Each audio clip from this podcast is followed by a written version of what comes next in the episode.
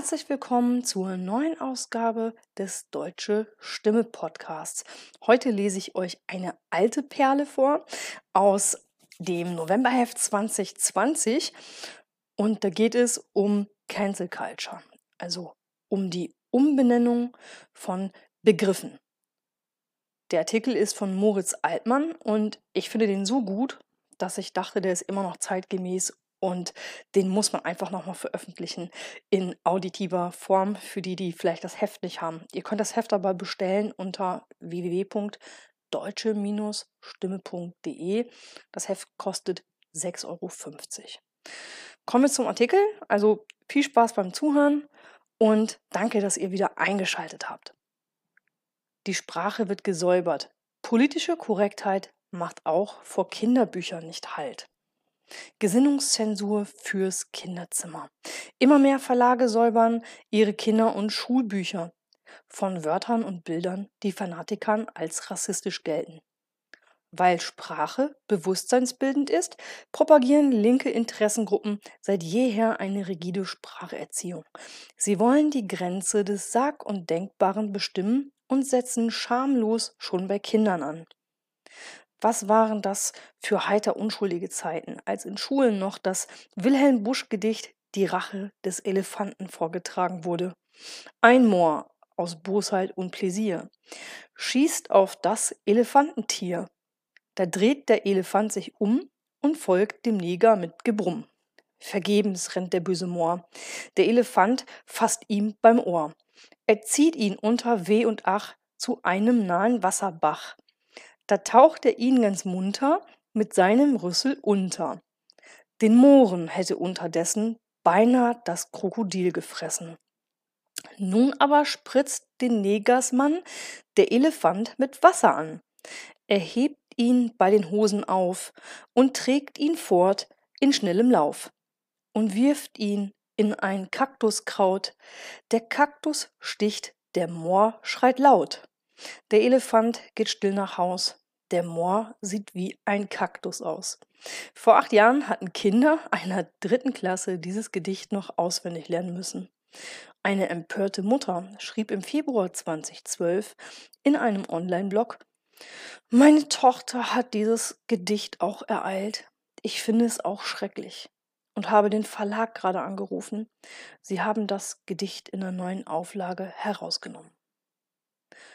Viele Verlage sind längst vor der Eiferei der selbsternannten Antirassisten eingeknickt oder haben ihre Buchbestände in vorauseilendem Gehorsam von allem gesäubert, was Randgruppen für anstößig halten könnten.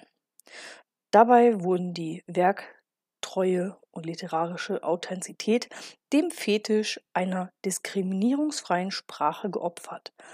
Besonders anstoßerregend ist für manche das Wort Neger.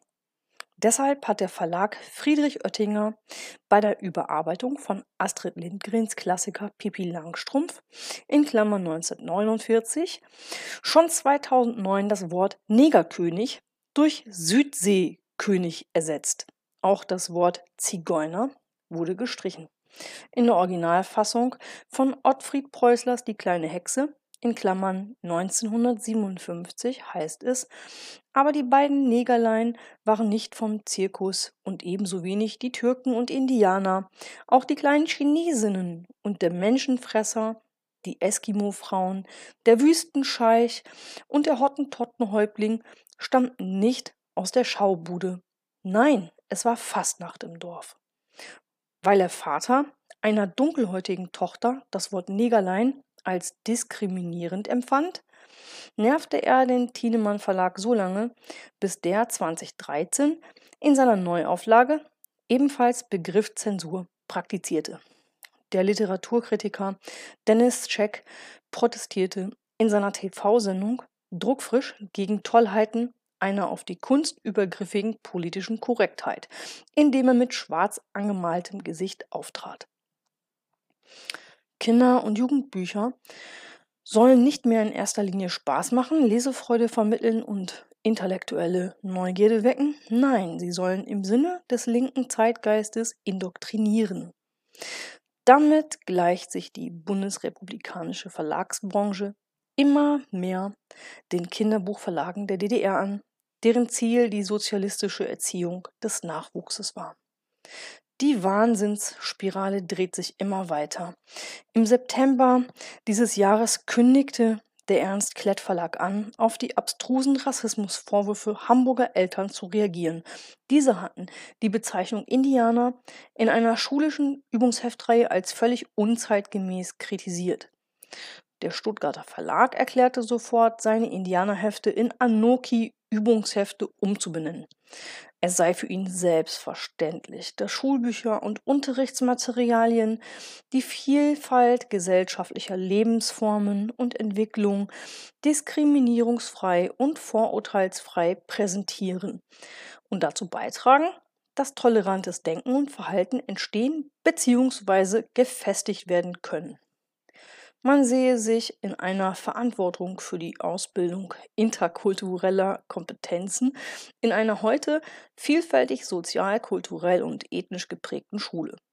Reumütig versicherte das Verlagshaus, dass man mit der Reihe Meine Indianerhefte nie die Absicht verfolgt habe, die Geschichte der indigenen Bevölkerung Amerikas zu ignorieren. Ab Januar 2021 würden die Bilder der gesamten Übungsheftreihe angepasst und alle Bezüge zu den Native Americans getilgt. In linkem Soziologenduktus doziert man, Schüler müssten sich mit Kolonialismus, Rassismus, Diversität und Migration auseinandersetzen und ein kritisches Bewusstsein entwickeln für historische Bilder, die auf kolonialen Weltbildern basieren. In Artikel 5 des Grundgesetzes heißt es, eine Zensur findet nicht statt, obwohl durch anmaßende Gesinnungswächter immer massiverer Zensurdruck ausgeübt wird. Rückendeckung dafür gab es jüngst vom S äh, nicht SPD, NRW-Integrationsminister Joachim Stamp in Klammern FDP. Mit Blick auf Straßennamen und Apotheken, die den Begriff Moor enthalten, sprach er sich für Umbenennungen aus, falls sich Menschen vor Ort durch solche Begriffe verletzt fühlten.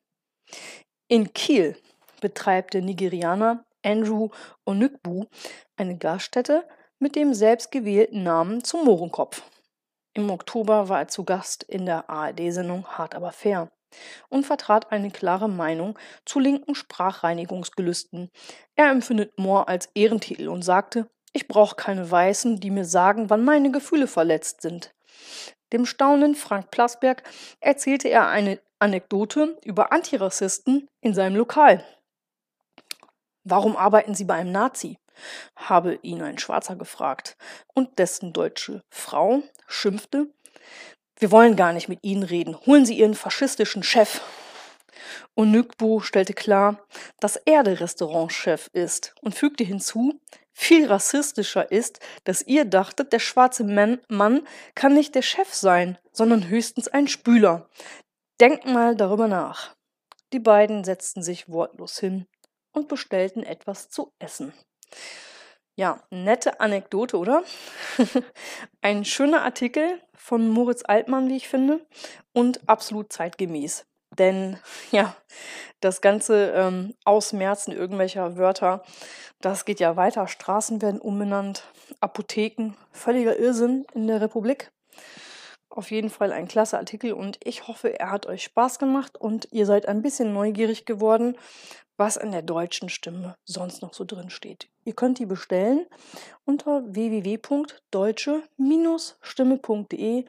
Die Ausgaben kosten 6,50 Euro pro Stück. Ihr könnt natürlich auch gleich ein Jahresabo abschließen, dann wird es auch ein bisschen günstiger. Bis bald, wenn es wieder heißt Deutsche Stimme Podcast.